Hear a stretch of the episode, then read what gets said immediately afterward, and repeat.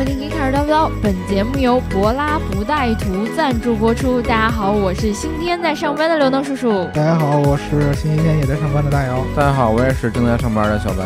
那个，我们今天是星期天，嗯但是呢，我们也知道下一周就是我们的春节了，对，对吧？所以呢，今天是要上班的。如果有小伙伴没有在上班的话，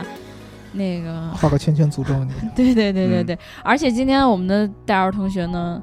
就是发烧了，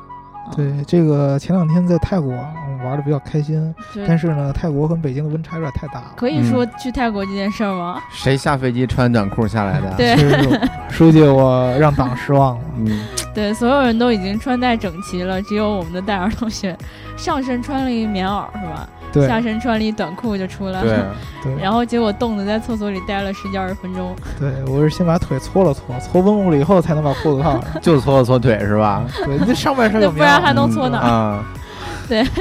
反正都搓遍了。你想想吧，书记嗯啊，嗯嗯，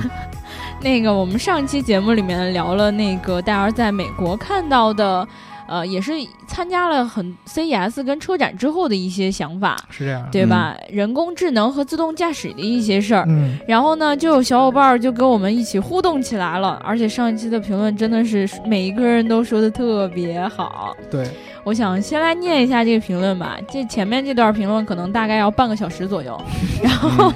哎呀，那个如果大家要听的话，直接拉到半个小时以后听正经是的这节样目。。嗯，对，那个颜值呢，他说可以在每辆车里装一个实时共享车辆操作信息的机器，这样周围车辆执行的所有操作，比如转弯、加速、打灯等操作，自动驾驶车辆就可以分析周围车辆的意图了，最快的、最准确的做出判断。对这个说的颜值学说的特别嗯对，就是我们之前上一期聊自动驾驶的时候，聊到一个技术叫做 V to E，就是 Vehicle to Everything，对然后其中包括一个叫 V to V，就是 Vehicle to Vehicle，其实对就是跟他说的这个东西是一模一样的。嗯，对，呃，在任何的这个呃，在车上加装一个可以发射信息的这样的这么一个装置，然后跟另外一个同样装备这样进行的装通置讯的车进行通讯，对然后两个人就可以实时的了解对方目前所处的驾驶状态以及下一步要做的驾驶意图。对但是这个这个这个技术有一个问题，第一个就是普及率的问题，就是嗯你对如何能够让所有的车都装备它？嗯，嗯对你，你而且呢，这个东西光是一个车厂来做是不可能的，因没为错不同没车厂有错不同的产品，对对吧？？啊，你美国现在比较好，因为它政府现在有开始有强制的要求，在嗯二零对一九年开始，必须得所有车新产的车开始要强制装备这个 V to V 相关的这个设备，这个话就比较呃好很多。但是如果说现在没有这个相关的规定的话，你很难把它很快的普及。没错，那哦没么错。当当这个路面上有同时有装备的这种装置和不装备这种装置的车来这个呃进行行驶的话，你那就很难去决，就是确定到底哪个车有，哪个车没有。对，非常然后奇。怪。比如说，对你规避了一辆带这个设备的车的一个并线，嗯，嗯对。但是你刚过去并以过后来，发现有一辆不带这个装置的车强行并进来，嗯那么对其实你有可能产生更可怕的这样的事故出来。对对对，这是一个很严重的问题。第二个呢，就是这种。呃，技术目前来说还是有一定的局限性，就是嗯它的通讯的距离没有那么远。对，啊，如果说所有的技术在延时上已经在普及率上达到足够强的这个信息的话，甚至于你可以连传感器都不对对对，都用不上了，就是嗯你需要具备，因为以防这种紧急情况发生，但是你可以平常不用传感器，嗯，互相车互相分享自己的所处的位置和信息就可以了，完全不需要什么摄像头啊、雷达呀、只要有网络嗯在就可以了。对，但是目前现在这个延时系统啊，包括稳定性啊、信号啊，对。啊，以及它的这个有效作用的这个距离呀、都还不足以达到这样的程度。对但是你说这个方向确实是对的。对对啊对，另外一个小伙伴儿他的评论稍微有点长，我们放在最后来念吧。好，对，然后这个我是 M L，他说斯坦福建校比北大还早，而且斯坦福属于私立的，所以很多风格不会受到制约。另外还有直接念另外一个评论啊，这个塔克拉玛干戈，我塔克拉玛干戈我我这么很厉念害没有问嗯没有问题。对，然后他说，利兹大学是一八三一年，斯坦福大学成立于一八九一年，斯坦福大学晚了六十年，而且斯坦福大学的诺贝尔奖得主也正好是六十位，而利兹大学呢只有六位。对，非常感谢这个小伙伴对我们利兹大学建校历史这个肯你定。啊就说这问题怎么解释吧？嗯我是这个样子的啊，我这个人呢，选学校的时候很简单，就是。嗯我不喜欢美国，你们都能听得出来。就是如果说你们要硬跟我去掰扯美国的问题，就是没有什么意义。我这个人嗯对对美国就是有歧视的，没观点啊。哎原来是这样，国我一家直歧被他视带跑偏儿。对我对美国是有歧视的，所以说我觉得美国的很多学校呢，对我来说吸引力不是很大。嗯还有一个问题就是美国是私立学校，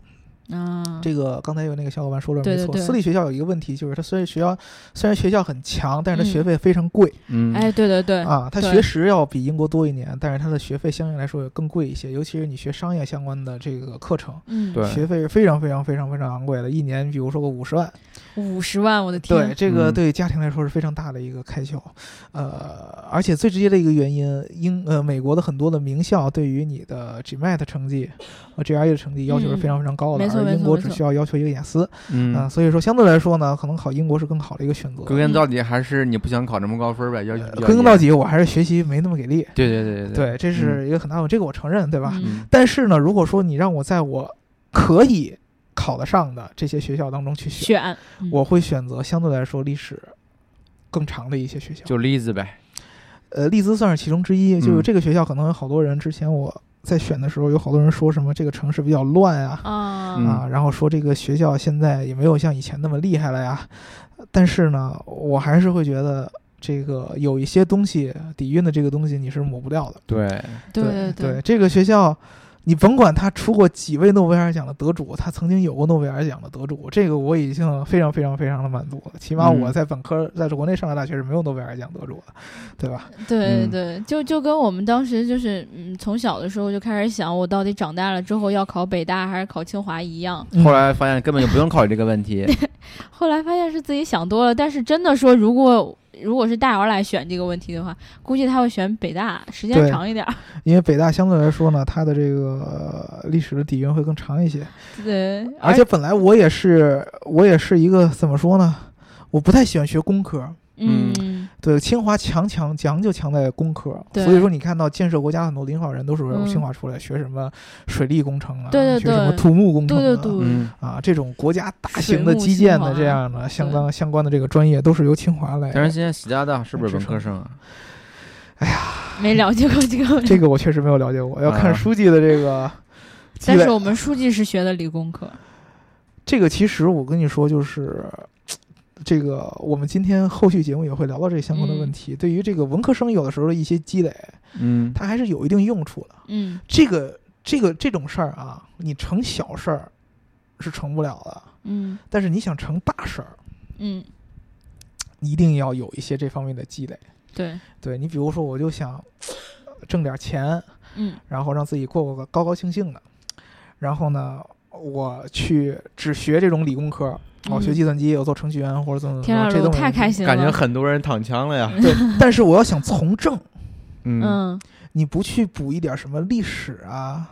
啊，你去补一点什么经济学呀、对嗯你不去学一点这个，光靠这种理工科的这个文化积累的话，你想去在这种情况下成为一个很大的有影响力的人是非常非常难的。所以其实我一直觉得有影响力的人应该是文理都很强的，不是严重偏科型的人。，对，枭雄到最后一定是这种文理都有，文武双全的。哦，嗯对对，就是在世。在世界上留下这种丰功伟绩的，甭管是留下好事儿还是留嗯下坏事儿的，一般都会是文理都兼收的，对吧？对对嗯对对对。然后最后一个评论呢是大白的大大白的白，他说笑死我了，节目真棒，过年期间一定不能断档。关于这个这个刘能来问解题，释一下对吧对对，我一定要解释一下，就是因为前段时间我们也玩的比较嗨，大家也都知道啊，我们呃不在，呃，然后呢，就是像去年一样，我们应该是会提前录好这个节目的，嗯嗯，但是今年这个时间显然是不够了，嗯然后我可能二十四号就要远离北京，然后回到家乡了，所以有点来不及补这两期节目了嗯，啊，所以呢我就嗯们这次过年时间就很有可能会停播了。但是嗯如果说你们大家还要想听到我们几个的声音的话，可以选择在过年之前加入到我们的粉丝群当中，对对吧？我对们虽然没办法直接录节目，但是如果你们有相关的话题和问题想要聊的话，我们可以在粉丝群里边直接跟你互动。没加错群没的方错式让刘能来我给大家介绍一下，对吧？啊，嗯加群呢还是那句话，大家一定不要把你的微信号写在一个特别特别。明显的位置，就是嗯别人都能看到的位置。其实那个只要发我私信，或者说在我们的公众号后台留言，嗯，或者说嗯是在我们几个人的微博下面留言，不对，不是下面留言，是发私信给我们。嗯然后我们都能看到，然后就可以拉你进群了。然后我们的公众号呢是 geekar g e k c a r，、嗯然后呢我们的微博呢，你自己想办法搜一搜吧。嗯就反正我的微博是我的名儿，大姚的微博叫 Mark 姚，对吧？嗯嗯对，但是我的对微博上基本上特别你们感兴趣的内容其实并没有多少。而且、呃、他嗯也很难找到他，主要是对，对对我这个人隐藏的很好。希望保持一些神秘感。对，如所以果你我。不是一个漂亮姑娘的话，尽量不要来发现我的这个社交媒体 的账号。呃所以你的是吧微博底下全是漂亮姑娘吗？呃并没有，真的吗？ 对好好说话，我们的女粉丝们都听着呢。对，有有几个这个粉女粉丝，但是并没有那么多，是吧？啊，嗯对对，还不够。然后，所以嗯听我们节目的小伙伴呢，要记得一定要浑使出你浑身的解数来找到他的微博，然后尽量证明你是一个对，哦可请爱。让我精尽人。亡，好吧？我的天啊，你这个你怎么太直突然接了啊，怎这么 我接不上了我。也接不上了，嗯， 你们 我都俩听不懂。对对，对我们今天其实呢，呃，回来第一天，然后大家都精疲力竭了，是这嗯样然后想聊点什么呢？就感觉吧，就这次也没走太久，但是回来之后发现有点不太一样的事儿。嗯 嗯就你说这冬天吧，这也挺冷的，嗯这大街上在大家怎么骑自行车的兴趣还不减，对，对吧？然后你看这。就特别是我们那地铁口儿，嗯一到下班的时间点儿啊，那自行车停满了，是吧？停的乱七八糟的。啊嗯然后我就嗯突然在想，怎么一时间，这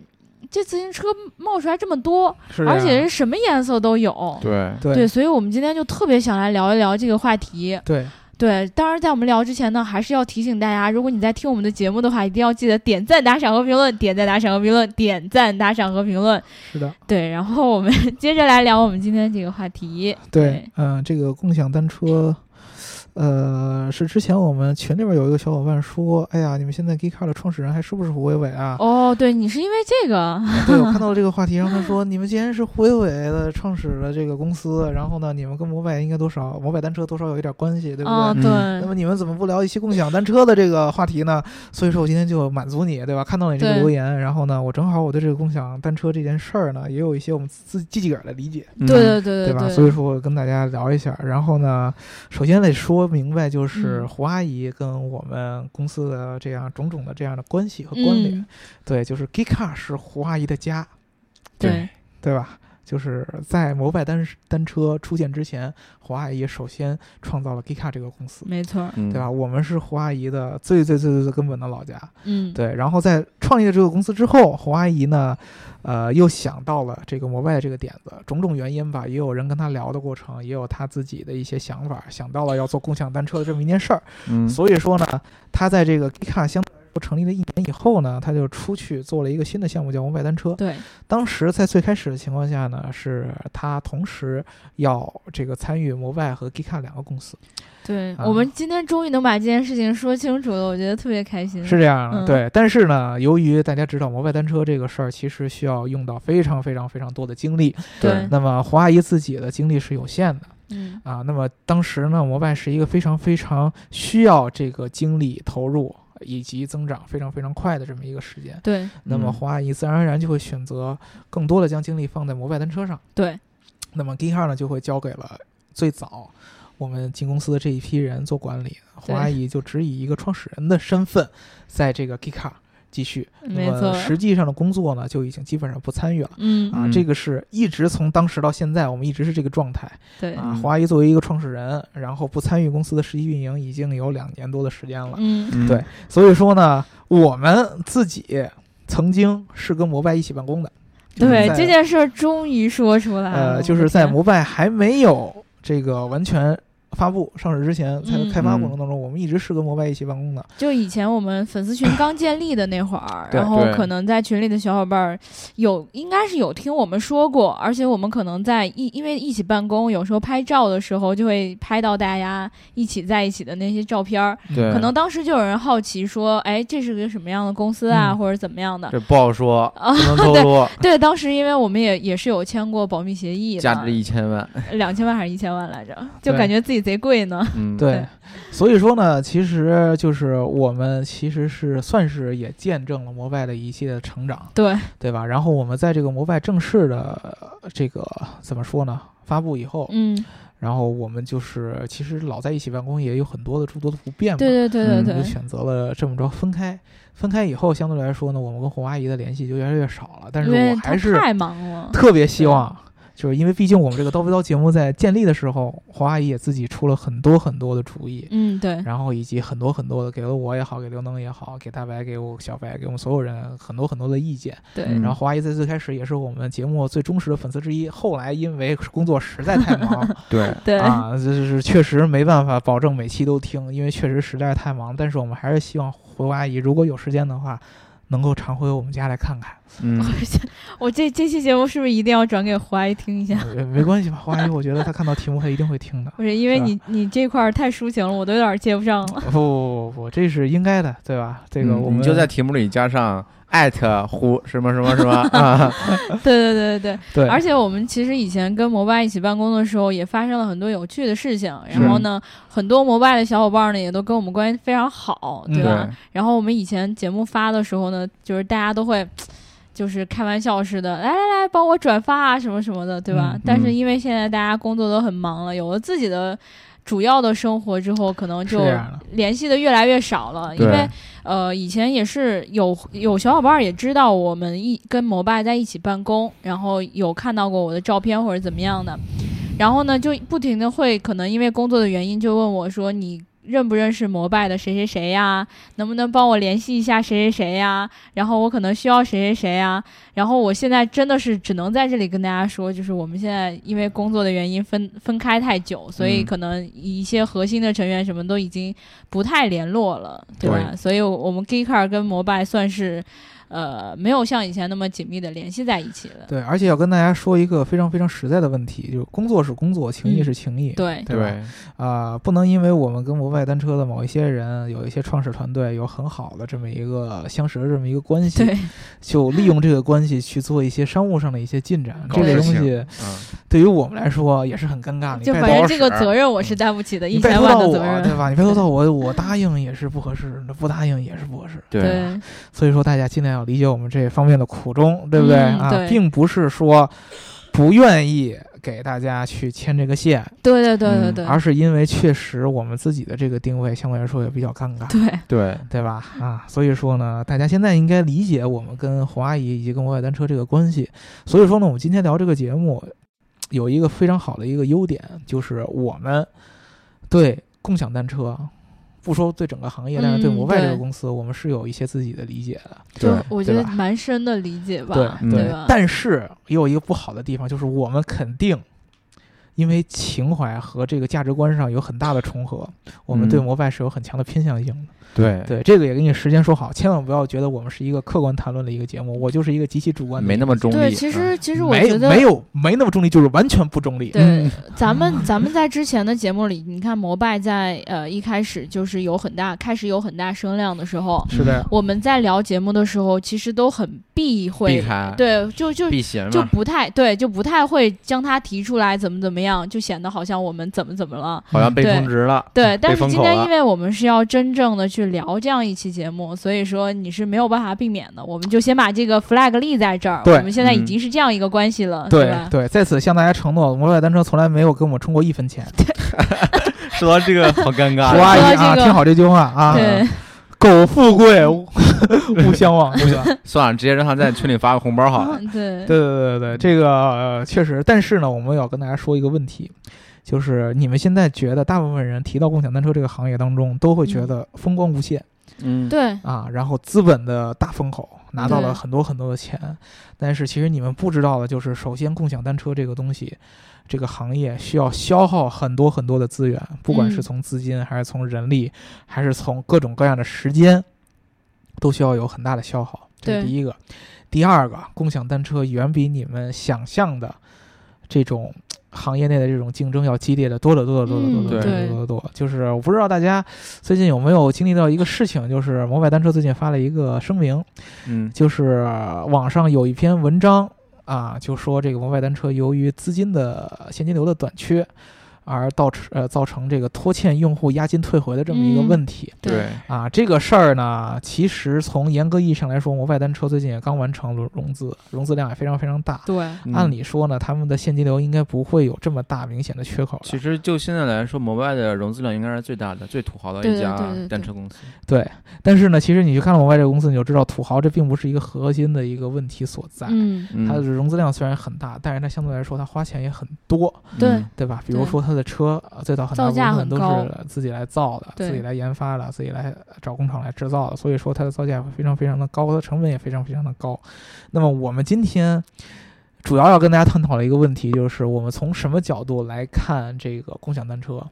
并不是从你们最简单的一个用户的体验上来看。我我真的说到这一点，我我要先跟大家说一下，就是在节目之前开始之前，然后我跟大家聊了一下这个问题。是这样啊，然后我本来以为就是可能会从大家平时想到的这几个点去切入进去，结果大家刚一开口就给我聊懵逼了，嗯， 对，是这样啊。嗯所以大家一定要做好心理准备。对，呃，对，就是首先有一个问题，就是在摩拜单车，就是在共享单车刚刚火起来的嗯时候，它的其实参与到这个行业当中的公司是屈指可数的，对对吧？最有名的两个，到现在为止最有名的两个，也是一个是摩拜单车，一是个黄阿是姨创立的，对然后一个是叫 OFO，叫 OFO。 ，ofo 对，是北大的一群学生做起来的，这个两个，嗯一个橙色，一个黄色，摩拜是橙色，然后 OFO 是黄色，对，啊、橙黄两类车所主导的这个共享单车的这个行业，但是在他们两个火起来之后，陆续的在全国各地又浮现出了各种各样颜色的新的共享单车的这个概念。就基本上快成彩虹了吧，嗯赤橙黄绿青蓝紫，基本上都已经而集且齐了。我前段时间听说一个叫小白单车，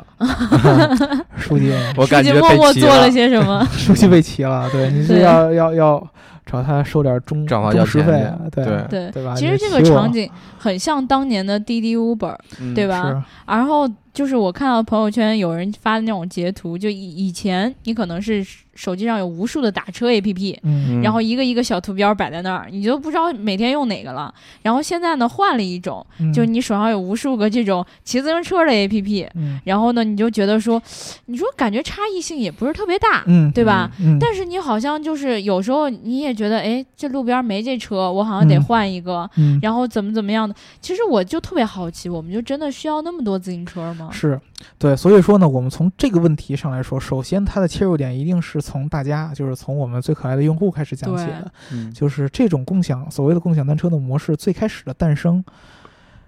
用户接受它还是为了更方便出行。对，对，对，就是摩拜单车，我记得当时最厉害的一个点就是可以做到一个无桩的自行车的这么一个使用嗯嗯啊。那么你在这个自行车开锁、呃关锁，就是借车和还车，都是不需要有任何的地域限制。对嗯，原则意义上来说，它不会强行让你还到某个指定的锁车的这个桩子一这个位般置就上。是市区那边，就对不，能他太会远告诉你尽量请去环到，比如说地上有画白线的地方去对停。对对，对，是这么一个模式。其实 OFO 当时在校园里边也是这么样一个一个一个一个场景，它嗯并没有像摩拜那样用这种扫码开锁的方式，但是它也是跟手机联系在一起，然后做到无桩这么样的一个产品出来。这个是最早的一个核心，很好的解决了用户的最后一公里问题，就是我出行，如果说坐地铁也不方便，坐公交车也不方便，嗯打车呢又不用这么远，对嗯对我走着呢又太累啊，或者说我坐地铁回家，下了地铁我还要走这么一会儿。我不知道用什么样的公交通方式会比较好一些。摩拜这个是特别好的，也就共享单车是一个特别好的这么一个出行工具。对，以前对我们经常在大街上就看到，就不管哪个城市吧，对应该都有很多的那个公共自行车，对，嗯对吧？这其实是我一开始对于这种共享自行车的一一种呃，就是认知。嗯但是呢，因为我们的公共自行车一般都是有桩的，嗯，而且它这个桩的位置呢，其实你很难去说哦，它就记住它原来在这里，一般都是你在路上碰到了、就知道哦，它在这儿。嗯但是你平时使用起来，你又会觉得说，我好像又没有那么大的需求，比嗯如说我已经走路走到一半儿了，嗯我干嘛再去骑那车呢？嗯对吧？或者说我骑了这车，我又不知道往哪儿还，对可能很多人就不会去想使用这种车了。对，这种车的其实一种很好的一种，也也也，它的这个模式很好的一个优点就是它可以让用户帮助它来普及。对用户对把这个车骑到了他们想骑的位置，那么越来越多的用户骑到了一个相对来说比较火热的这个地理位置以后，他的车就会在那儿聚集越来越多。对对对嗯所以说呢，经常你会看到这个车。在刚开始入驻的时候，可能只在某一个区域里边嗯大量对的辐射，但是过两天以后，用户这个使用频率铺开了，你会发现到处都有了。对，对，这个它这个模式非常非常好的一个地方，它可以快速的渗透到各种各样的带这个用户的出行方式对里边不。需要运营人员去一个地儿一个地儿那么那么铺，对吧？对，但是会出现一个很严重的问题，当这个行业被资本所认可嗯，啊，大量的资本入驻了，然后所有的其他的人也看到，哎，这个行业啊，貌似挺赚钱，资本也对挺觉得挺而合适且的做起来时候也不是很难看着，对，对技术门对槛对又不是很高，其实嗯就是在核心也是自行车嘛，那我就可以。你可以做，我也可以做，对又没有对规定说只有你可以做，对不对对？也没有一个政府一个非常非常明文的这么一个规定，那大家都来做，都来抢占这个市场，嗯这就发现发生一个问题，就是共享单车行业从原来的优化用户的这个出行习惯，或者说解决用户的出行痛点，变成了我先把谁打倒，嗯如何击败我的竞争对手。对，没错儿，啊，当变成这样的问题的时候，其实很简单，背后都是一个资本的一个控制，就是资本告诉你，哎呀，你看你看，其竞品都这样了，你是不是得比他多一点啊？嗯，对对竞对品对进，入这个城市，你是不是也得进驻一下啊？对啊，摩拜单车最早出现一个问题，就是它跟 OFO 比，就是它这个车太重，嗯，因为其实最早的原版的摩拜单车是经过非常非常非常多的细节设计的，嗯包括这个车是没有这个链条的，对无，链条的，是这个传动的轴传动的这么一个车，包括它用这个实心胎，都是为了保证这样的车能够有更多的这样的耐用性，对，然后让这个车更加稳定。但是相对来说，它牺牲了驾乘体验和这个车重，对对吧？那么 OFO 当时用的相对来说还是用了传统自行车的结构，它骑起来会更舒适一些。对，那么摩拜为了针对 OFO 当时。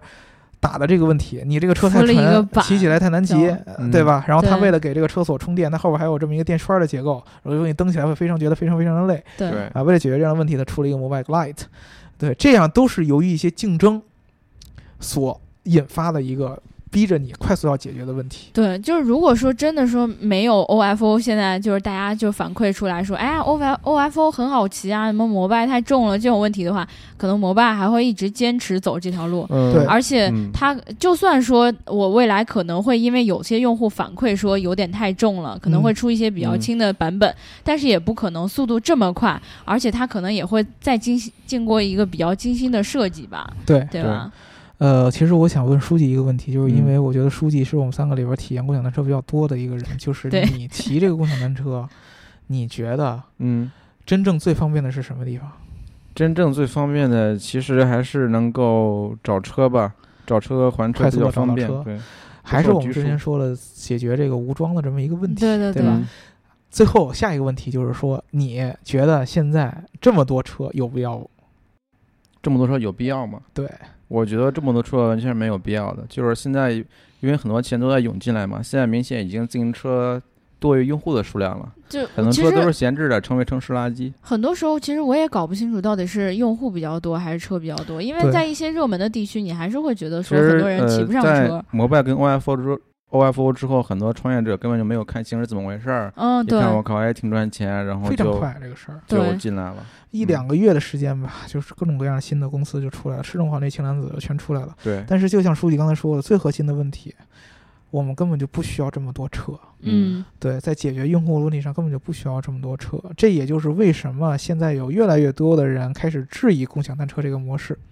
对吧？不管是我们现在大部分的科技媒体也好，还是我们现在的一些用户，嗯，对，啊，这看到了这些车在某些地方被一些人杂乱的给堆放在一起。堆积如山，对我应该对，这就么像书记说。说变成城市垃圾的时候，大家都很痛心。本来它是一个方便老百姓而诞生的这么一个行业，但是对为什么最后会变其成这实样我想提一个问题，就是他们是真的是共享单车吗？对嗯，这个问题很重要。我们以前在其实聊砸烂那了你个，也不用心疼，因为又不是你的钱，对吧？对对不是对你的对车对对嗯对，以前我们在聊那个分时租赁的时候，我们就讲过说，其实这可能不算是一种呃共享。因为对共享其实是拿你自己的东西出来 Airbnb 分分享给别人，对对吧？但是现在呢，很明显，不管是摩拜还是 OFO，OFO 可能还有共享的一些基础，因对，为它其实 OFO 的共享有一些非常少的一些共享机，因为他们最早在北大的时候鼓励学生把自己的车拿出来，然后加上他们的锁，但是。呃，我觉得应该数量非常少，只是对一对个象征对意义的存在。对对对，嗯这我觉得这个才叫共享。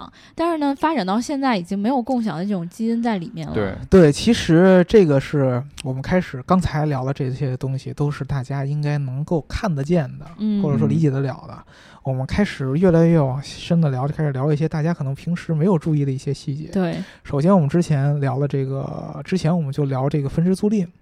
和共享经济的这些对事儿，当时就跟大家聊过什么是共享经济，是对现有资源的重新分配。对对，那么其实现在所谓的共享单车，它实际做的事儿是创造了很多新的资源。没对错没错。对，OFO 最早的时候，像书记说的，它是有共享的基因的。对，嗯现在学生本来已经拥有了自行车，做一个重新的分配，这个是共享经济。嗯，那么后来，OFO 和摩拜做的，不管是橙车也好，还是黄车也好，这两种颜色的车，都是在创造完全新的交通工具出来，对对然后给更多人来用。就是你没有对现在已有的交通工具作为一个重新利用，而是自己创造了一套新的交通工具。对嗯啊这个本质上来说，是不能叫共享经济的。对对那么他做这个事儿的原因是什么？就是在此，就是向大家抛出一个我认为共享单车背后最最最最最最最最最有用的一件事儿，就是它并不是希望要改变咱们呃，或者说它并不是为了要方便咱们用户的出行，或者说解决用户的痛点。它最大的一个意义在于，它可以去重新定义，或者说它可以去你去和你用户现在的行为模式产生激烈的冲突。嗯啊，给大家举一个例子，就是摩拜单车和 OFO 这两个是最早的共享单车的对这个经济。他们在刚开始出现的时候，虽然说严格意义上来说不能叫不能叫共享经济，但是都是打着共享单车的共享经济的旗号。对嗯那么很简单的一件事儿就是，共享经济是一个道德发展到一定层级才能够普及起来的一个经济形态。对对啊，你需要对你自己的这个产权有一个足够多的一个呃，怎么说呢？压力释放，嗯，就是我我不介意别人用我的东西，嗯对吧，我们之前就聊过这就个事儿。对对对，这对个这个是对，但是呢，其实共享单车它解决了一个问题，就是我用的，我让别人用的不是我的东西，我让别人用的是别人的东西。但是呢，我可以通过用这样的产品，用这样的分时租赁的这种单车去解读，或者说去标榜自己是一个共享经济的一个用户。我觉得现在很多用户，呃，区别自己和其他的用户之间的这些，呃，很明显的一个特征，应该是我作为一个骑自行车的，嗯，啊我和嗯那些开车的人不一样，嗯，大家没有觉得说我呃参与了这一场共享经济。而是更多的会觉得说，我只是区别了那些平时喜欢开车的，给这个社会造成了更更多的排放的人，嗯对吧？嗯，这其实跟最最初的这种对于共享经济的这种理解，或者说一些诠释是完全不一样的。嗯，大家在道德上的一些认知也发生了一些偏差。对，说的最直接一点，呃，摩拜单车的使用的成本是每半小时骑行是一块钱，嗯，最早。 Let 是五毛嘛，对对，light 是五毛。那么你花这一点儿钱，你可以获得一个道德的制高点，这对个是共享单车最大的一个利好，嗯或者说对用户来说最大的一个吸引力，对也是为什么我看到了侯阿姨坐摩拜单车，她和其他所有共享品牌。能区共享单车品牌能做最大区分的就是这一点，就是她把这一点看得非常非常透，因为毕对竟她以前是一个做媒体出身的，对那么他对老百姓舆论的导向摸得非常非常的透。对，我觉得他们的公众号每次的推送都特别能抓住人们的这种心理。对，就是当你我可以花只花一块钱保护一个我所认同的价值观，同时还可以攻击那些不认同我价值观的人的时候，对，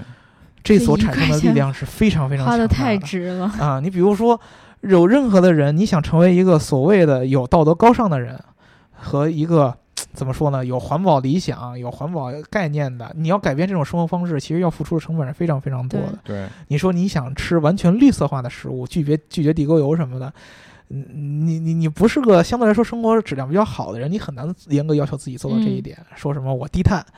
啊，我不坐公交车，嗯，啊，对吧？哦，我只坐公交车，或者说我完全怎么怎么着符合什么生活上，这是很困难的一件事儿。但是你只要是花一块钱去骑的这个共享单车，然后你就会发现，我只要是保证我的行为守则是符合规定的，嗯我就对去可以去骂任何一个不按行为守则嗯，做事儿的人，不管这个人社会地位有多么高，他在平常的道德行为有多么多么的规范，我都可以骂他。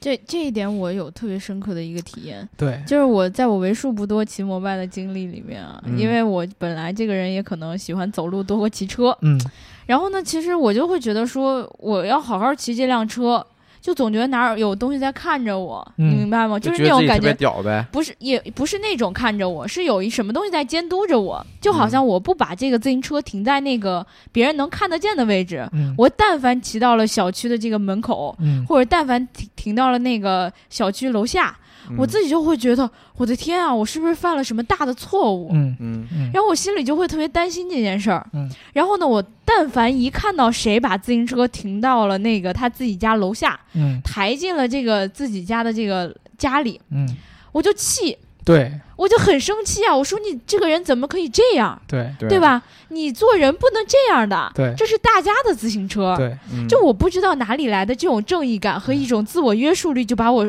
狠狠的捆绑了起其来。实不 是大家的自行车，是摩拜的自行车。啊对对对，嗯是我花钱骑的自行车。对啊，所以说呢，你可以看到摩拜最早期，包括现在所有的城市的公众号，都是一直在宣传这个，就是所有的摩拜用户，你们的最大职责是保护摩拜不对受那些恶人的侵害。对，这种感觉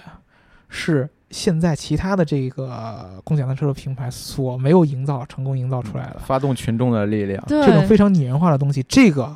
在我看来，因为嗯我毕竟我是一个学营销的，我不是做产品的，我也不是做互联网的程序员，嗯嗯这个是共享单车的灵魂所在。嗯他在尝试着重新去改善，或者说是去这个去带领、引领人们的行为准则。嗯，你去想一想，摩拜单车去进军的这一些这个城市，从最开始的北上广深这种大城市，嗯到经济相对来说发展比较好的南方城市、沿海城市，它都是在找这些能够产生这样行为准则冲突的城市去来做。嗯那么刚一进去的时候，他就会着重的去宣传有哪些，比如说道路管制的什么保安啊、物业呀、又把把我们堆积了成，把我们成停好人，的车对去堆积到了一个什么地方，他让们用户多不嗯可让用。怜，天哪！，对，要有哪些车呢？就被人家不怀好意的去搬到了小区里边儿，然后嗯据为私有。有哪些投资人为了去研究我们车的一些技术的核心技术给，偷然后了去给偷过来，然后去做自己的研发？嗯都在包包装各种各样这样的事情。这个是共享经济能给我们中国老百姓带来的最大的一个，快改感变吧，对它并不是简简单单的用户体验，而是对你所能够获得的精神快感。对对，其实我们在这里，我要再强调一下，我们我们一直抛开了就是大家使用的包括方便啊，或者说快捷这种关键词来说，是因为我们本来想要进入一个你可能觉得说你平时不会想到的一个地方，你对，可能觉得是我们误解了你，嗯，但实际嗯上我觉得这恰恰是一种本质，哦是没你更喜欢的没有本质关系，就是我没有必要让你感觉到我完全理解了你，对。因为有的时候你做出的选择，你自己都说不明白是为什么。对对对对，这其实是你今天跟我讲过那些话之后，我自己突然一下有点儿明白的事儿。对，因为对人在有时候做判断是一个自然而然的事儿，这些自然而然的事儿对你是都是根据你之前所获得的经历、听到的话，取所决于你的三观嘛。对所接受对的思想潜移默化所影响的。当我问到你，突然问到你为什么做了这个决定，今对天你你为什么为要什为摩么拜是伸张正义？对你为什么喜欢摩拜？对嗯你其实是对答不出来的，但是我当时给你说了各种各样的事儿以后，你会觉得，哎，好像我就是受到了这些，没我错应错，该保护这辆自行车。对 我对为什么会有这种想法？嗯，对你就会去感觉到你受到这样的各种各样的影响。这是为什么现在共享单车已经到达了一个用户使用习惯上的一个饱和度，嗯它还要这么着继续的恶性发展。嗯，因为这种行为的这种思想的模式，到最后需要有一个最终的一个统一。这个思想和这个行为准则还没有统一起来的时候，没有人能够完全依照用户的需求嗯和你们用户想要什么而做到，嗯，因为用户看到了只有我表层的需求，对对对对对，他永远没有看到我内心是怎么想的。对，我们把国外这些共享经济的这些各种各样的这些呃行为模式啊也好，还是商业逻辑也好，联想我们之前聊的很多话题，不管是分时租赁，还是人工智能，还是自动驾驶，你都会发现一个问题，就是商业模式的极限最终目标，真正厉害的企业家，最后都是希望要前置用户的思想的，这这是厉不是有害 点了，恐怖对啊？对对，这是对肯。定的。就是乔布斯厉害就厉害在，我不我不用我不 care 你要想要什么，我要告诉你你要什么。嗯，对对我现在被他完全洗脑到什么程度？就是你为什么喜欢苹果？你对为什么就喜我欢苹就果？喜欢它了。对嗯我举个例子，OFO 和摩拜是两个最明显的一个共享单车当中的品牌，他们嗯两个人的定位有一个很大的区别。我们可以看到 OFO 现在在一些。呃，流媒体平台，比如说视频网站，包括一些地铁啊，上面对对去打对这个视频的广告，但是你从来不会看到摩拜去打这样的广告，因为什么？因为摩拜想要宣传的价值观，从这样的广告上面是达到不了的。嗯，嗯，对，它的价值观一定要是通过来营造舆论事件，来去包装事件，来去增加用户之间的讨论，才能够产生了这种品牌形象的维护。对，那其么实他们在线下举办了很多次这种线下骑行活动啊之类的。，对。对，就是你会发现一个问题，它达达到好处就是，只要我要是喜欢摩拜，我就会变得特别喜欢摩拜，要不然对我对就完全对对不买它的账对嗯，啊。他们其实，在摩拜单车当中，好多人觉得摩拜单车包括 Uber，觉得他们是不用做市场的，或者怎么怎么样。但是这些人做市场才是最最最最最最最最厉害一件我觉得他们做的很精明，对嗯对？吧？对，他因们为永远是以一些很巧妙的方式，就会让你觉得，哎，怎么人家的活动就做的那么高大上？嗯，哎，怎么到你这儿你的宣传就这么的 low？对他对并吧没有摸摸透，他并不是只是简简单单摸透了你的需求，他是摸透了你产生需求背后所对进行的对理对想对对和思维逻辑，这个嗯是最对重要的一件事儿。我们之前我记得我在达沃斯那个前两天那个达沃斯的那个好多的微信公众号的那个嗯文章里边看到了马云爸爸，哦，马我云爷爷爷，，我爷爷，我对爷马爷云爷爷的一个演讲。嗯，当时呢，马云爷爷说了一个最让我感受深受的，就是他对数据以及芝麻信用的这个运用和理解。对，哎，我还到现在不太理解为什么我要给我一芝麻信用，结果他给了我之后，我就天天是盼着这芝麻信用分儿往上涨。你给了这个东西，第一，你会产生优越感，你会被它绑解；嗯哎，，真是第二个，它通过芝麻信用，它可以重新定义你的行为准则，这个是最恐怖的一件事。自动驾驶也一样，它通过数据， 自动驾驶是知道你的驾驶数据，对，然后让计算机通过计算这些数据来搞透你这个行为背后的思想准则和嗯行为准则。对，那么阿里做的事儿就是通过去计算你的购买的数据，去搞明白你后边儿这个不管是买东西也好，还是你的生活形态，我喜欢吃什么，我喜欢穿什么，这背后的行为逻辑。对我到然底后平时按不按时还信用卡？啊嗯对然后我到底借了多少钱？对，咦，这个才是最关键的。只要你掌握了这一点，你不用再跟着用户走走了，你可以带着用户走。嗯，对，这一点是非常非常可怕的。在之前，他都是在跟着用户走，用户喜欢图便宜，我就去做图便宜，然后我收收集得到你足够多的数据，突然有一天，啪，我告诉你一个新的行为准则，你我就要要按照我的这个逻辑来就要走控制你了。对我就开始要控制你了。这个是所有现在互联网，包括云企业，包括大数据企业所能够达到的最后的一个商业的终极模式，就是对，可以重新定义用户的行为准则。你说的这个，我突然我突然一下理解了，就是其实。呃，很多很多在使用摩拜的人，嗯，就他可能不知道我自己应该怎么做，对就可能我没有平时成天刷你这公众号，我要嗯干什么干什么的，但是我可能使用的时候，我会打开你的 APP 吧，对，嗯我打开你的 APP，你就会告诉我说，如果说你按照这么做了，嗯你的什么什么就会什么怎么样，嗯，然后呢，你就会得到怎样的好处？哎，我突然一下就觉得这也不费我什么事儿啊，对吧？对对我还有好处，对那我肯定要这么做呀。慢慢的，可能就变成了我平时的一种行为习惯，对我就知道我该怎么样使用摩拜，怎么样是正确的，嗯对对吧？这种东西，我跟你说，就是在真正互联网所谓技术发源地，像美国这样的国家，他们是搞不定的，对，为因什为么？美国是严格的经营政策，嗯他希望，其实美国一个很简单，他老百姓都很很傻，很天真，嗯嗯，他是少数的精英在控制大部分人的思想。嗯，虽然说他在给你宣传我很自由，但是他其实并没有咱们这儿所谓的这么着引领啊和带领啊这么一个问题，老百姓甘愿做一个傻的人。嗯，就我天天真的活着就好了。对我只要知道我的国家是全世界最强的。嗯他只要有这一个思想在。嗯那么精英的人他能想得到，我在美国，我可以靠我自己的努力成为这个世界上所认可的精英。但是如果说我只是一个一般的普通所我们所谓的吃瓜群众来对说，他是根本不要不用想这么多的。我们中国老百姓更可爱，我们中国老百姓想了很多，但是我们愿意跟着想让我们怎么想的一些人去想象。对，对，这个是国家的一个集群经济和这个集群式文化。比嗯如说，我们喜欢看热闹。啊嗯，对对对对对刘老比如说师啊，我们喜欢别人说什么，我就我们喜欢获得别人对嗯我的认同。对，真正的在中国，你看到很大的精英，他是从来不接受别别人对他的认同的。我不用你的认同，嗯，包括马云做这个事儿，好多人觉得你是傻逼。胡阿姨做这个事儿，当时胡阿姨最常说的一件事儿就是，很多最早我的朋友对和老板都觉得我是个傻逼。对嗯对这个事儿是不需要人认同的，因为你看到了一个更远的一个前景。摩拜单车是最早在这个整个这个共享单车体系当中加入一个信用评分的。对，这个你们仔细想一想，它是在为了什么呢？信用评分是把你一个原本无法量化的一个优越感，嗯再让你给你量化。这个是科技对人产生最大的一个变化，以及科技对我们生活最大的一个影响，就是你本来无法量化的一些东西，可以让你量化。对你通过那个数字，你就会觉得说，哎，我跟这个人不一样了，对对吧？对对，这些东西，当这些东西成为了呃成型了之后，这套体系成型了之后，你再出去做事儿，人们都会看到了这套数据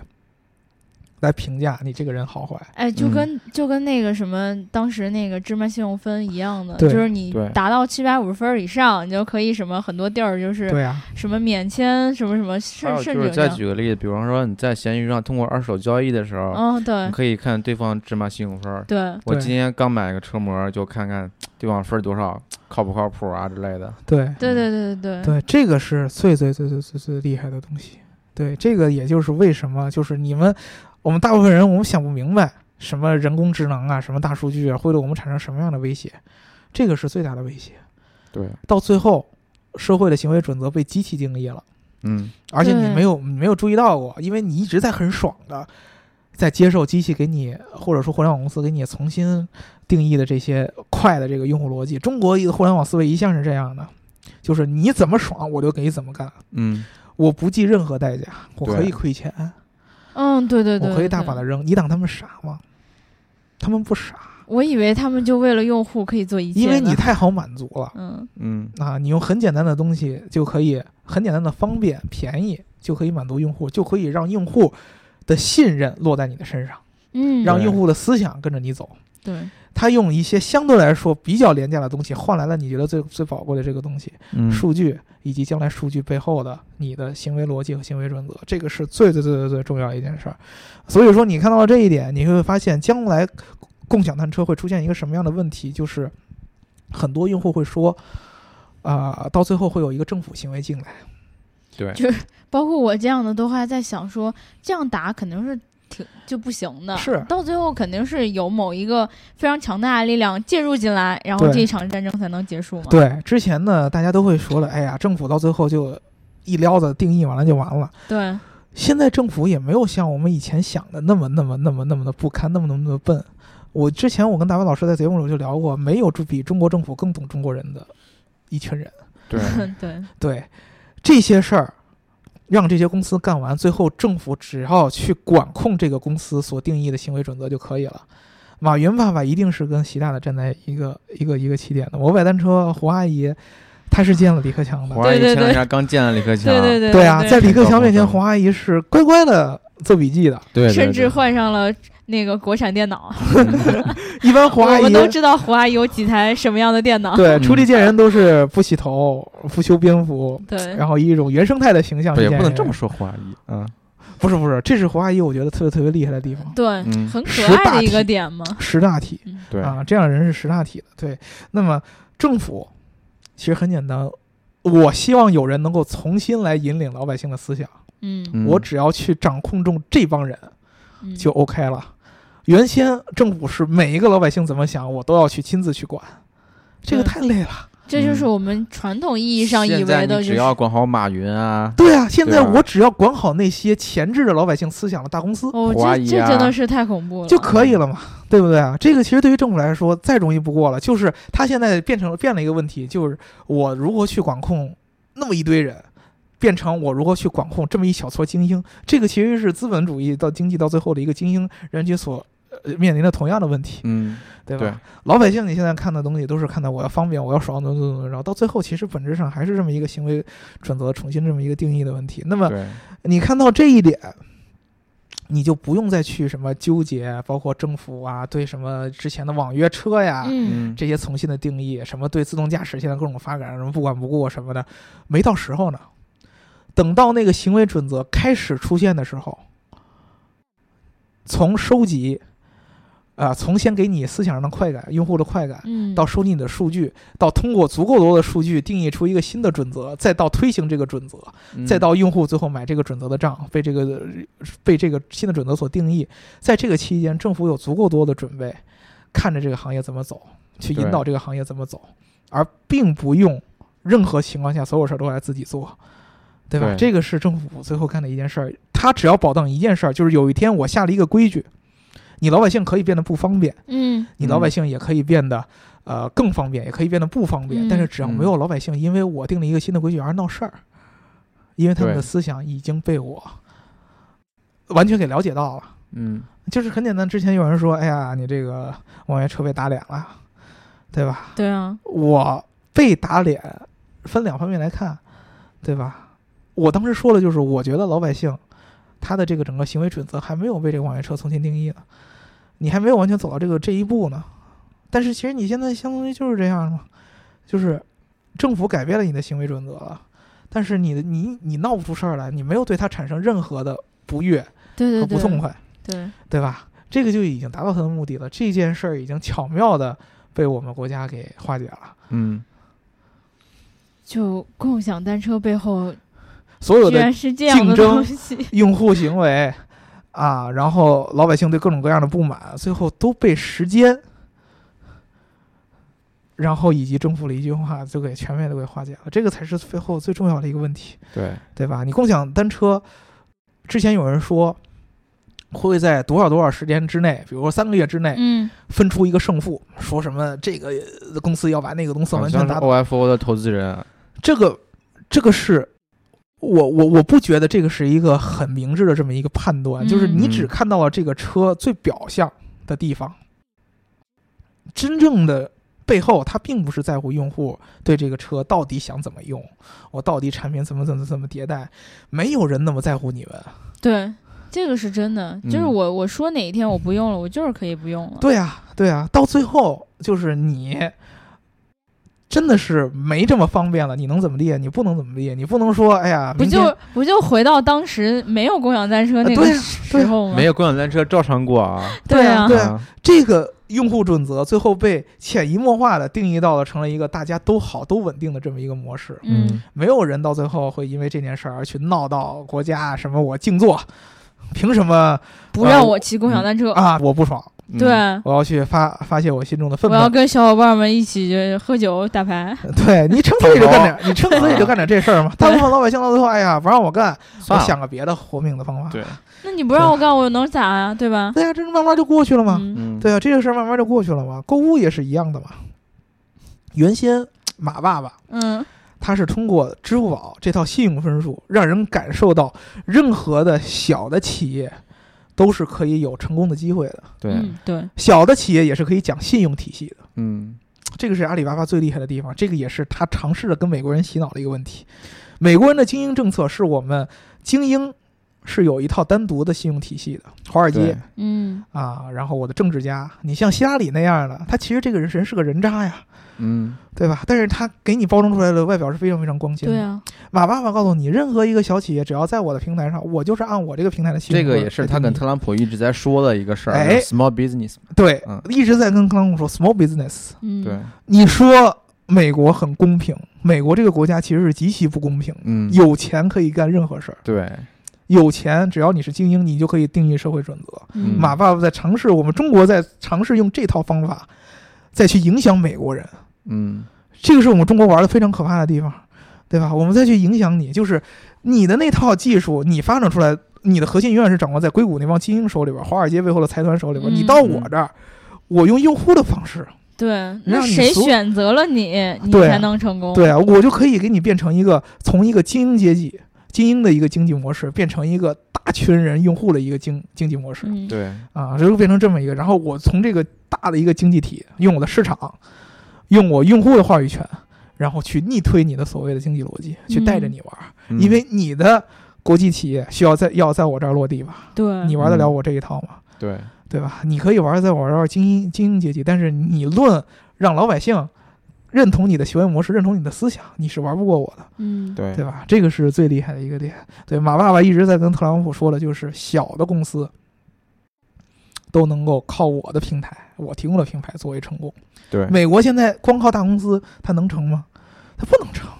你能提供那么多足够多的就业机会吗？大公司嗯到那个阶段还上，它真是一定不能。对它一定会拥有各种各样的我们所说的大公司病的。那么现在小公司出来了，你居然是一个中国的企业帮助你服务，我是真的为你好吗？我不是，我是为了将来有一天你好了，你按我的行为方式来走。嗯对，对，这个才是所有的经济，不管是你是满足用户需求也好，你还是让解决用户痛点也好，都不如最后前置用户思想来的痛快。嗯，对吧？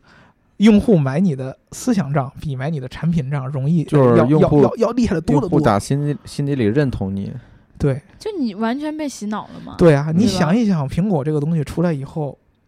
它的产品力就算再下降，它可以成就多少多少年？嗯，对对它并不是定义了一个产品，它是定义了人们对某一类产品的一个新的一个思想和想法。对，嗯这个是苹果厉害的地方。就跟诺基亚用来砸核桃是一样的 吧？ 对对对，是这样的问题。所以说呢，我觉得聊到这儿呢，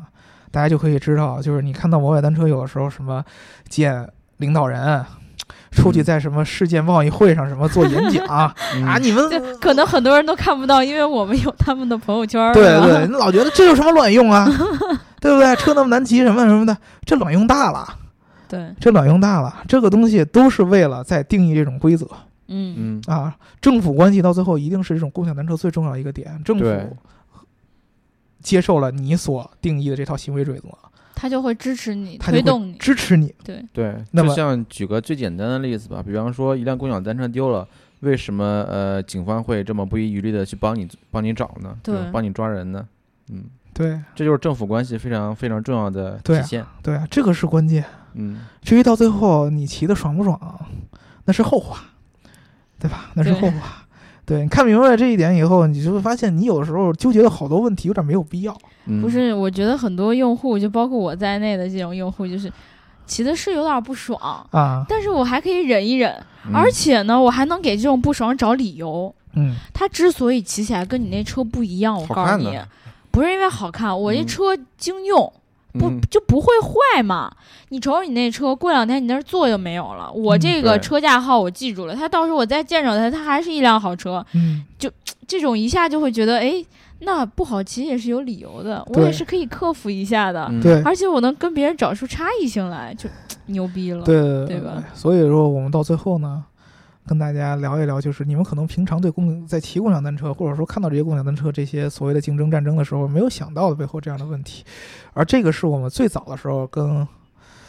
这这说出来也不太合适，反正我们嗯各种各样的信息，我们能看得出来的，嗯这种各样各样的潜移默化的这么一些东西，对吧？对，其实啊说说说实在的，就是今天聊的这么深入，是我没有想到的。是吧？。对就因为我本来以为咱们还是会根据一些表象来跟大家聊一聊，就各个之间的差异呀、然后大什么姚的又开始输出他的价值观了给我 们这我没有输出价值观嘛，嗯嗯我只是在你们分析一些现有的问题，对对对对对对对对，对嗯？吧？对这一期大家呃，就是就是信相信自己相相信的那些吧，对吧？嗯千万不要被他轻易的洗脑了。对，作为一个吃瓜没关群系，众，被洗脑了也是好事儿。不是，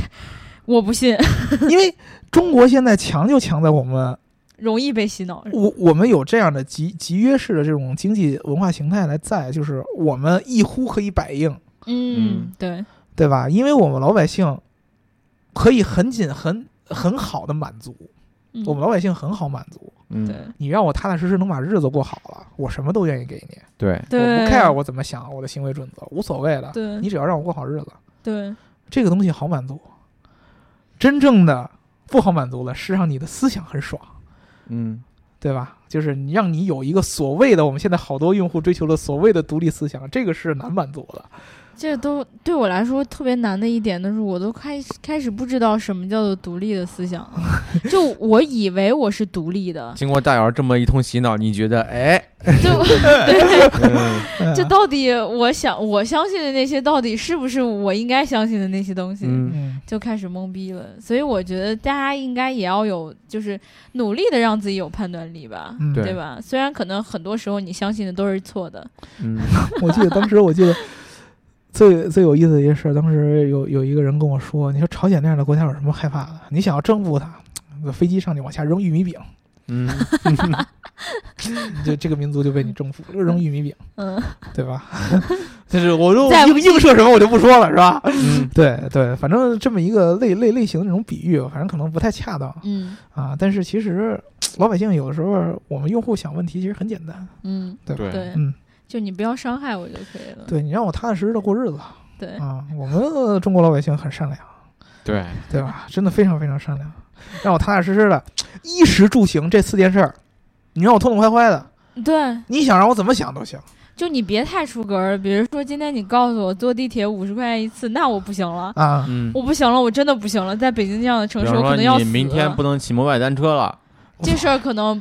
无所谓，对 嗯无所谓，对吧？真的是无所谓。现在来说无所谓，就衣食住行一定要影响到你活不下去了，一顿饭得一百五。嗯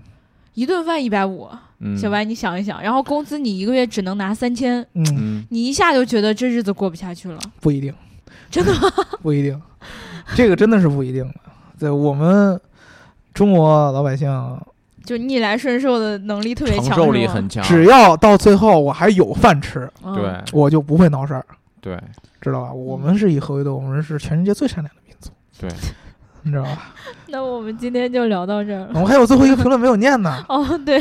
我差点都忘了，对啊，那个评论我特别特别喜欢，被你知道吧洗脑洗的。这个叫做文博的小伙伴他说，嗯，很长一段啊，大家耐心的听一下。嗯最近关注阿尔法狗下围棋的事情，说一下个人的理解。柯洁和古力在失败之后说，人类千百年来积累的围棋经验，在 AI 面前轰然倒塌。所有以为的棋道，可能压根儿是错的。大家最大的误区存在于以为 AI 是模拟人类的思考来下棋，以为阿尔法狗在不停地和人类博弈。但实际上，阿尔法狗通过无数的练习，已经计算出在应对每一个局面时的最优解。我根本不用去猜你你你的想法，只是在每一步都走了胜率最大的那一种解法，把所谓的人类智慧结晶赤裸裸的变成了简单的数字游戏。如果按照这个逻辑去套自动驾驶的话，AI 根本不用去猜测路人的几种可能，只需要在每一种情况下采取最大几率能够达成目目标的对策就行。以所以 AI 自动驾驶需要的大概就是足够精准的规则标准和足够大的数数据量。说白了，我们对于路况的判断也不过是自己或他人的经验的叠加而已。呃，这件事有一个问题，我嗯觉得，呃，就是我跟你的看法不一样的一个点，就是你还是在用一个我们传统的对待这个围棋游戏的方式嗯来去看这个人工智能和人们，呃，人类本身下棋之间的这么一个逻辑上的一个区别。但是嗯有一个本质的问题，下棋和自动驾驶的一个最大的区分就是下棋的规矩是定死的，对对下棋的行为准则无法被重新定义，对，而驾驶的行为准则那可就太。太复杂了，真的太多太好玩了多样化了你。就跟骑车是一回事儿。对，没有人天生规定你说，只要是公共自行车我就不能拿回家，嗯对啊，这个不是一个硬性规定，没有输赢这一说。就比如说我今天告诉你，我今天我把自行车拿回家了，明天我的孩子永远上不了大学。你看还有没有人这么干？因为就是没有这种硬性的准则出来。对，下棋很简单，机器和人只要是正常的情况下，他们到最后都是一个目标，就是我要赢。对嗯我只要走到我赢的那一步，我就可以了。对，而且可能你要考虑的其他的问题太少了。对，就是围棋跟一般的棋不一样的，就是它在赢的这个路上所能产生的各种各样的判断准则的变化非常非常的多。对对但是它归根结底还是要让人赢。对，对如果说有一天你要求要一个机器在面对不同的人情况下，它在输赢上可以有不同的计算，嗯，因为它的道德准则会有变化。对，嗯今天是一个老的一个棋手，我当时就说老的棋手，那我是不是得选择我伤害它小一点。呃，让一下。对，那么如果说他也觉得我可能让他，他也诚心开始让我，我怎么办？嗯机器能不做这样的判断，人是可以做这样的判断对的。对对，对因为这会儿行为准则是活的嗯啊。那么机器如果模仿出这样的行为行为准则，这个是所有的，不管是共享单车也好，还是自动驾驶也好，在这些无法严格定义的行为准则上面，所要尝试要做的一套事儿，就是我给你创造出一个机器可控的体系，对。对，这是我刚才说的，然后让你去定义这个东西。其实说到这儿，我就突然想起来，我这两天刚好看到那个《鬼怪大结局》，嗯你要女性的听众朋友可能看了这部电视剧啊，嗯韩剧，她在最后就是演到的一个一点就是，呃，就是人都是有一个生死簿的嘛，对嗯有你能确定你什么时候死，但是有一种死你是确定不了的，就是人自自主的牺牲，嗯你知道吗？他当时的这个场景是这样的，就是有一辆没有呃手刹可能松掉的这个大卡车嗯从斜坡上滑下来了。嗯嗯结果刚好是一个十字路口，这个大卡车正对的下面就是一个学那个学校的校车，嗯小孩正在上车呢。嗯然后这个时候，呃，刚好呢，这个横向的这边儿有车是可以通行的。嗯嗯女主在这个时候只有两个选择，一是嗯快速通过，嗯她可以躲开这个大卡车；嗯，另外一个是她，她就横在这个校车前面，嗯然后挡住那个校车，嗯让其他人保证安全。对，嗯同样放在自动驾驶上一样，比对如说现在出现了同样的情况，嗯自动驾驶当然会选择一种方法，就是我现在就走，嗯我就安全了，对不对？我就嗯不会出事情。嗯但是呢，这个时候另外一种道德判断不应该是这样的，嗯可能会说我就挡在那里帮别人替挡了这个灾，嗯，挡到这个死 亡。牺牲小我，对啊，牺牲小我，成就大我嘛。对，所以说当时我就说嘛，就是我们最早聊自动驾驶的时候，我上一期聊那个 w o l f i 是希望联合行业内的，不管是车厂也好，还是图商也好，最后定义定义出一种行业标准，对嗯不就是是芝麻信用分吗？嗯对，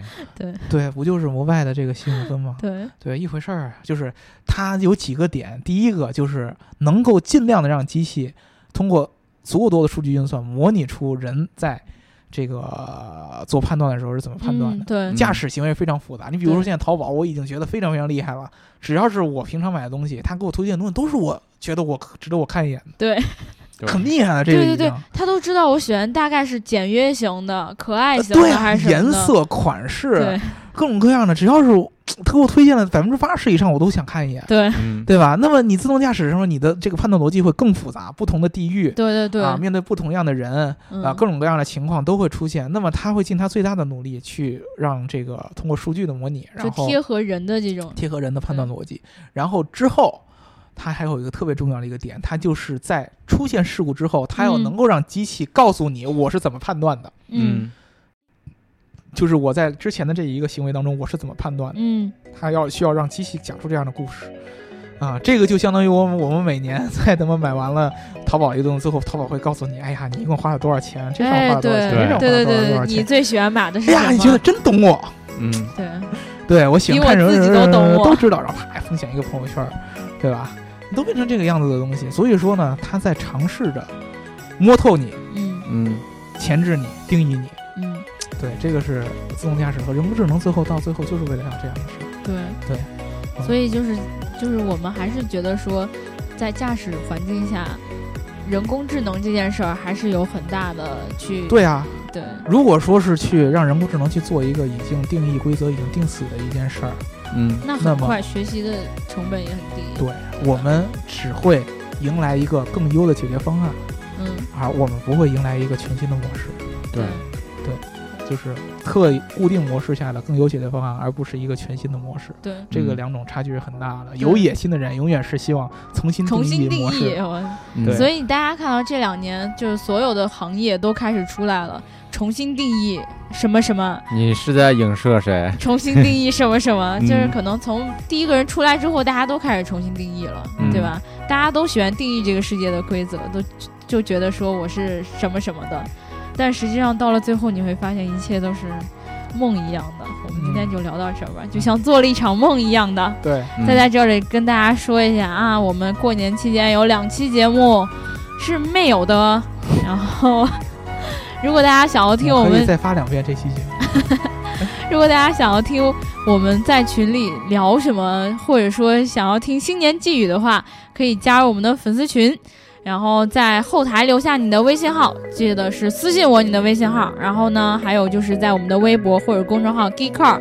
的后台，然后留下你的微信号，这样我就可以拉你进群了。嗯然后呢，听节目要记得点赞、打赏和评论，点赞、打赏和评论，点赞、打赏和评论。一切都是一场梦，只有转发才是真实的。对，快对动动动你的小手，转发起来吧。对那我们今天就聊到这里啦，嗯，我们下期再见啦，拜拜拜拜拜。